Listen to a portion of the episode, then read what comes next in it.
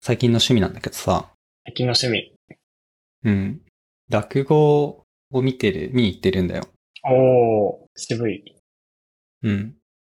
つみさんは落語を見たことがある。落語はですね、うん。ほんと1回、2回くらいしか行ったことなくて、全然覚えてないです。ああ、え、そ、それってどこで、どこで見たのこれ確か、なんか高校くらいの時に、なんか、その、高校のイベントで、あの、見に行きましたね。うん。埼玉、埼玉かな大宮とかで見ました。広い会場って感じそうですね、なんか市民ホールみたいなところかなあははははなんかね、僕も高校生の頃に同じくその学校のイベントで市民ホールみたいなとこではい。見るっていうのを見るのと、あと、なんか学校の体育館で、その、落語家の方が来てくれて見るっていうあ、ええのがあって、中学校かな中学校、高校それぞれ1、2回で、子供の頃に3、4回落語見たことありますっていう感じなんだけど、東京って寄席があるからさ、寄席ってその落語をやってるところがはい。まあ見に行こうと思って、まあ、何年か前から落語を何回か見てますっていう感じで、で最近より頻繁にうー見、ん立て続けに見たのよ。はいはい。うんうん。ら落語ってどんなイメージ落語、そうだな。お客さん結構、高高齢というか、まあ親世代の人が行ってるイメージかな。おじいさんおばあさんばっかよ。まあおじいさんん多いかな。ああ。ああ。でもなんかその、僕が新宿に住んでいた時に、うん。その、新宿3丁目かなに、寄席の、あの、落語のしてる場所あるじゃないですか。末広亭ってとこね。うん。あ、こんなところにもあるんだと思って、ちょっと行きたいなとは思ってましたね。うんうんうん。なんか、僕との友達、落語行ったことないですっていう友達、友達と、えー、じゃあ、行きますかって言って、何回かこう連れて行ったことがあるんだけど、うなんん、はい。か人によってはその、伝統芸能って言ってるからさ、落語って、うんうん。敷居が高そうとか、なんかマナーあるんですかとか、どんな服装で行ったらいいんです、いいんでしたっけって言って、あー聞いてくるん、聞いてくれるんだけど、はい。まあ、そういう回もおそらくあるんだが、僕が言ってる寄席っていうものは、全然そんな感じじゃな、なくて、うーん。本当に大衆芸能っていう感ほうじほうほう。なんだよね。だから、何、吉本の劇場見に行くみたいな。ああ。ナンバーグランド花月行きますみたいな。グランド花月どんな感じかわかんないけど。 はいはいはい。ね本当イメージとしては、えっと、コロナの影響で事情変わっちゃったんだけど、そのお酒持ち込み自由の OK のところもあって、はい。今だとね、うん、上野かな上野は多分お酒持ち込みできて、あの、事前に念のため確認してほしいんだけど、はい。持ち込みできて、あの、自販機でビール売ってる。あのああ、ー、施そう設なんの、で施すね設の中で。じゃあ結構相撲とかとも同じような感じなんですね。ああ、はいはいはい、そうだね。相撲もお酒飲みながら見るんで。うん。なるほどなるほど。で、そういう感じだし、やってる演目も、大体その、なんていうのかな、古典古典っていうやつと創作落語っていうのがあ、ええ2種類あるんだけど、はい。まあ、古典っていうのはいわゆる落語。どんな、うんえっ、と、面白おかしいやつだと、あの、ジュゲムとか、はいはい。あと、年末に、これからの季節にやる、芝浜っていうのバが、ハマ。なんだろう。芝浜っていうのはその、感動するお話、笑いというよりは感動するお話なんだけど、あそういうのがあるんですね。うんそういうのもあるんだよ。人情話みたいな。ええそういう感じ。あジュゲムとか、うか、んかっけそば時そば時そば時そばかなくらいしか、なんか、古典落語のイメージないかうんらうんな。うん。そうそう、なんか、ちょっとこれ、僕の知識が間違ってたらあれなんだけど、前座話っていうのがあって、うんあの前座の人がやるわけではないんだけど、その前座の人がやるような、簡単なとか、へ、へいな、わかりやすくて短い落語っていうのがあって、それってとっつきやすいから、よくみんなが知ってたりするとえー思います。えー、時そば、ジュゲーム。あと、初天神とかもうん。発電人とか天式とか、そういう奴らがよくかかってるというか、聞きますね。えー、で、まあそういうのは本当になんか、楽とお笑いだからさ、あのー面白おかしい話うんうん。ですね。で、まあ、すすごいこう、30分ぐらいの長い真面目な話もあったりするんだけど、基本カジュアル。寄せはカジュアルです。で、あと、寄せっていう場所で見るんだけど、寄せっていうのは、えー毎日落語は常にやっている場所で、うんうん。えー都内に、ちょっと定義があるなかもしれないですけど、その、よく言うのは4つある。じょ定定石っていうのかな常に落語やってるとこ4つあって、え新ー、宿の末広亭と池袋、なんで、なんとこだっけなわかんないけど、池袋と浅草、浅草演芸う場んああ、ありそと、えー上野。う。おこーの4つが、まあ、寄せって言ってて、ここに行けば毎日落語が見れます。で、どういう感じかっていうと、朝と夜、朝とか昼と夜、あのーやってて、4時間くらいかな。それぞれ4時間ぐらい。うん、うん4時間ぐらいやってる。で、落語家の人だけじゃなくて、漫才とか、ああ、はいはいあ。の、手品とか、うんうん。あ、知事のへえ。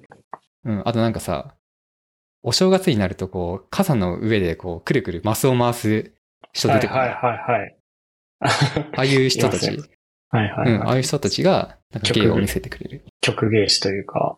曲、うん、なんて言うんだっけな。ちょっと忘れちゃったけど。とか、かあと紙切りとか、あの、紙を切って形作ってくれるみたいな。ああ、へえ。っていうのが定番の芸で、うんうん。まあだいぶカカジュアルです。あの、そういったところは。落語、まあ、1日4時間あって、その、うん、いろいろな催しがあって、落語うん。自体はどれくらいあるんですか、落語でも、7、8割、7割ぐらいかな。ほ、ほぼ落語の方が多い。で、落語家がどんどん変わって、あのそうそうそうお話をしていくと。えっとね、持ち時間15分ぐらいで、うんうん。えー、だから、単純計算すると4時 ,4 時間で16人、10人ぐらい出んのかな落語のうち落語家の人が。へえ。で、あの、鳥一番最後の人が、鳥主任って言って、うまい、一番うまい人なのかどうかわかんないけど、その責任者でさ、鳥の人は、は30分間、時間があるんだよね。あ、長いですね。そう。で、なんか長長い落語とかをうんうかんけて、しっかりこう、話を聞かせてくれるっていうへえ。感じ。それは、その一番鳥の人は、まあうん古典落語も創作落語もやるんですかえっ、とね、人によよるよると思ってて、その古典落語ばっかりやってる人と創作落語が多い人っているのよ。あ、うん、人によって違うんだ。そう。だから、人によって、この人好きだからと、この人の古典聞きたいからって言って、どこ行くとか、いつ行くとか決めるのもいいかもしれない。うん。まあ最初はとりあえず行けばいいんだけどね。小沢さんは、うん。お、推しの落語家はいるんですかいや、推しをさ、推しってどう、どういうものかって話なんだけど、うん。いアイドル的な推しや、なんかこの人、って注目してるのは、あ、いるんですかあの、レ霊霊者ミーマ、ミーマさんって人がいて、ほうほう。霊霊者ミーマ。この間二つ目っていう、その、なんていうの位に昇進したんですけど、女性の落語家なんですね。そうです。この人はなんかまあ普通に美人って感じ。おー。二つ目というのは何ですかえっ、と、なんか位があって、前座、二つ目、真打ちっていうあ風に、その、ーはいはいはい。あ、なんなんだろうね、か格ベテランになると、その、一定の基準満たすと真打ちってなって、本当に落語家として一人前というか、あの、しっかりした人ですっていう感じになるんですけど、うーんまあその前の二つ目。うんうんうん。二つ目初めて聞いたな。う真ん。打ちとかはよく言いますけどね。そう。です。で、まあこの人は普通にこう、あ美人な人だなと思っただけ、思っただけというか、び思った落語家さんなんだけど、はい。めちゃくちゃ笑ったなっていうのは、柳家小園さんっていう人がいて、この人はね、創作の人だと思う。多分、多分、創作落語をやって、やってくれたから。へえ。柳家小園。うんうんうん。で、この人は鉄道オタクなんだよね。というか、結構オタクで、はい電子工作とか、ああのへ鉄道とか、そういうのが好きな人で、ーはい。まあ、一回しか見たことないんだけど、鉄の、鉄の男っていう創作落語をやってて、多分、本当にこの人が作ったんだけど、うん。鉄道オタクの話。すごい、本も書いていて、鉄道、鉄道落語っていう本を書いていますね。うん。趣味、趣味、天天体観測、横笛、自作カメラ、平日大工、電気工作、鉄道模型。すごい。 いい趣味をしてらっしゃる。あ、ベテ、ベテランだね。なんか本当に安心して笑えるし、うん。話も面白いけど、立ち居振る舞いがうん。すい。ごく安心感がある。安心感、おもし面白いうん。し。しっかり笑わせてくれるっていう感じで、すごい面白かった。うん、うん、うん。この人がなんか今まで何回か見に行った中で一番好きだなと思った落語家さん。えー、ちょっと気になりますね。うん。で、そのら寄席って、えっ、と、上席、中席、下席っていうのかなその月、月ごとに3パートに分かれてて、出る人たちが変わるんだよね。うん。で、基本的にはその、11月上関昼の部っていうのは同じ人が、えー、一週10日間 ?10 日間同じ人が出続ける。はい。で、で、このら、どの、この落語さん、落語家さんが今どこに、どこでやってるかっていうのは公開されてるから、ツイッターとかやってるしね、公演さんもやってるし。あの、この人面白いかもって思う人がいたら、その人のツイッターとか見て、あ、今は、あの、水広亭の昼席やってるんだっていうのを分かったら、10日間やってるからさ、その土日入るんで、土日どっか入るから、はいその人を見に、劇場に行ってみるとうん。いいかもしれない。なるほ ど。で、おすすめは、うん、まあ、末広亭かな。アクセスいいし、その建物がすごい、ね、明らかに、ななんていうの、こう、昔からあるって感じで、古風そうなですね。建物じゃん。パッと見でわかりますよね、あそこは。うん、新宿三丁目とかよく行く人は見てると思うけど、本当に情緒のある建物で、中身も昔からある、えー、ところだから、雰囲気味わうには、末広亭がいいんじゃないかな。浅草演芸場よりも、よりこう、本物感がある。うんそうなんだ。うん。で、池袋と、えっ、と、上野は、あビルの中にあるから、あまりその、うん。うん、なんかね、伝統芸能を見てるっていう感じではないかもうん、。うん。なるほうん。水広亭はなんかいろんな、えっ、と、落語系の作品でも、なんていうの、ロケ地として使われてたりして、ど。ええ例えば、最近わかんないですけど、あの、米津玄師のさ、死神っていう歌知ってるー。うん。知らない。あるんだけど、そのはい死神って落語のネネタなんだけどさ、あ死神のテーマに、えー、歌った2000年ぐらいかな、ちょっと前の曲なんだけど、あ、はいはいはい。死神の落語は知ってます。あ、本当 はい。で、そのミュージックビデオが末広亭で撮られているはず。あ、そうなんだ、すごい。というかね、割と本当にドラマでやったら末広亭で撮ってる気気もする。なんで、すごい末広亭に行くといいと思います。で、行くタイミングなんですけど、うん。あのーまあ、これも相撲と似ててさ、あのさ、長くやってるんだけど、最初からいる必要ないのよ。あの、相撲もさ、最初は幕下力士がやってんじゃん。ああ、そうです ね。うん、で、幕下見てもいいんだけど、あのーもっと強い人たちの相撲見たいでしょ。いう話で、 えっと、最初はぜ前座の方がやります。はい。で、えっ、と、まあ、後半、後半というか、鳥は見てほしいので、あの鳥が見れるぐらいの時間に行くんじゃ、行くのがいいんじゃないかと僕は思っております。だから、前半2時間行くよりは、後半2時間行った方がいいうん。なるほどね。ですね。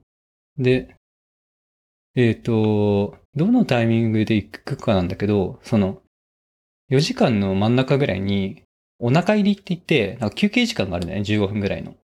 うーん。で、その前に行ってください。直前。直前というか、その直前の人に間に合うように行く。何があるんですかえっとね、その鳥と同じような感覚で、そのお腹入りの前の人も、上手い人というか、その力のある人がやることが多いんだって。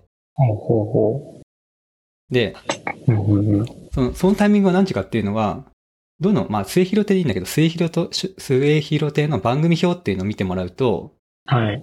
その日にどんな人が出てくるかわ書いてあるんだけど、多分、お腹入りの時間と、お腹入りの直前の人の出演時間が書いてあると思う。うーん。ちょっと見てみようか。そんなことないまあ、見てるけど、 それは書いてないかもな。何時というのは書いてなさそう。今、ウェブで見たら、あの、書いてあるんだけど、末広亭のウェブページで見ると、休憩、中井、休憩の時間じゃなくて、休憩の前の人の時間あ、書いてありますが書いてあるんですけどお、うん。ここに行くといいんじゃないかと思っております。なるほど。その人、あそその人に間に合うようにだから、その前の人とか前の前の人うんうんうんぐらいか。ら見始めると良さそう。なんかね、その、まあ、僕も落語ってさ、その途中からとか、途中までしか見たことなかったんですよ、ちょっと前まで。はい。で、えっと、まあ、途中からしかなかったのかな。で、最初から見てみようと思って、その最初から見たんだけど、池袋で。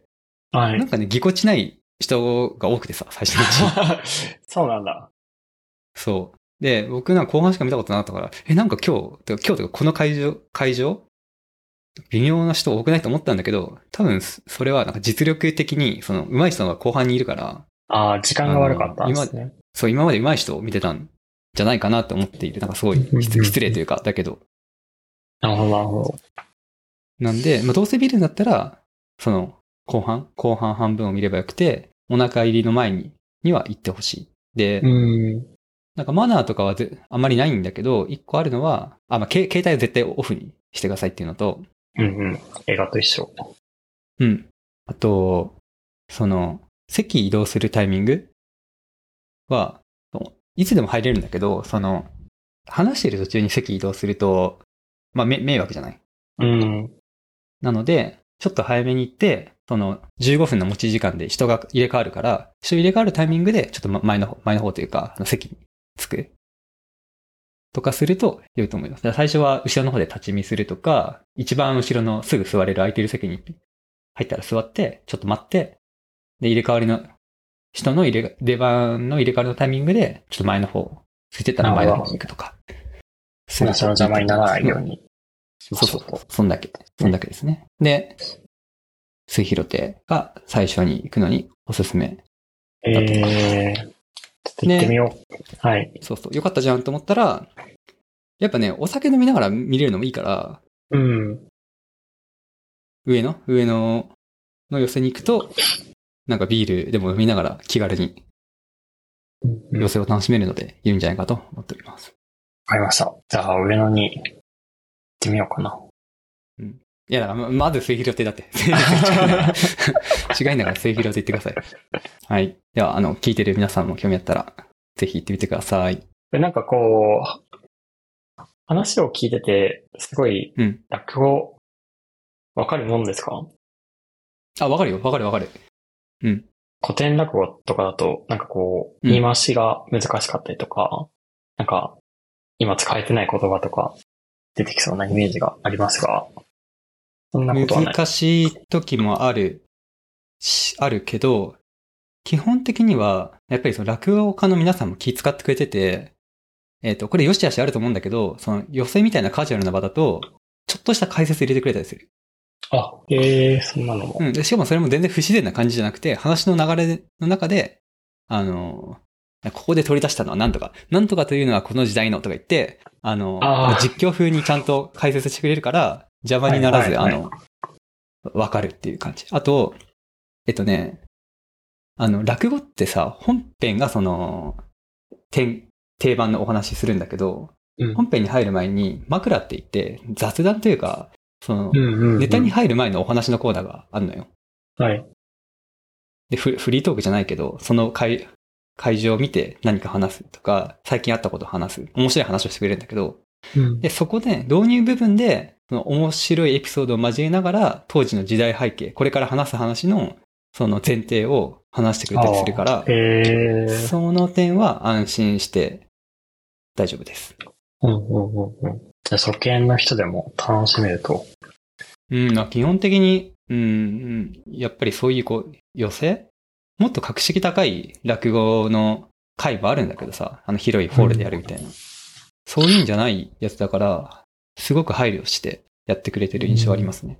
うんうんうん。いや、なんかすごく興味が湧きました。うんうん。あ、で、大体ね、値段3000円ぐらいです。あの、あ一人3000円なんで、あうんうんら歌舞伎って多分もっと高いんだけど、全然映画見るプラスアルファぐらいでいけるから、うん。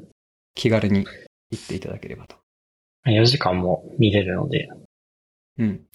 まあ、全然いい場で所すにね。、 本当に元を取りたいんだったら、末広亭は多分一日中入れるので、あの、一応見てほしいんだけど、入れ替えなし。うん。はいではい。一日中、多分、多分ね、多分入れるから、あの、8時間ぐらい見れます。それがいい。うん。なるほど。ありがとうございます。行ってみようかな。では、はえー以上、落語のすすめでした。ありがとうございました。ありがとうございました。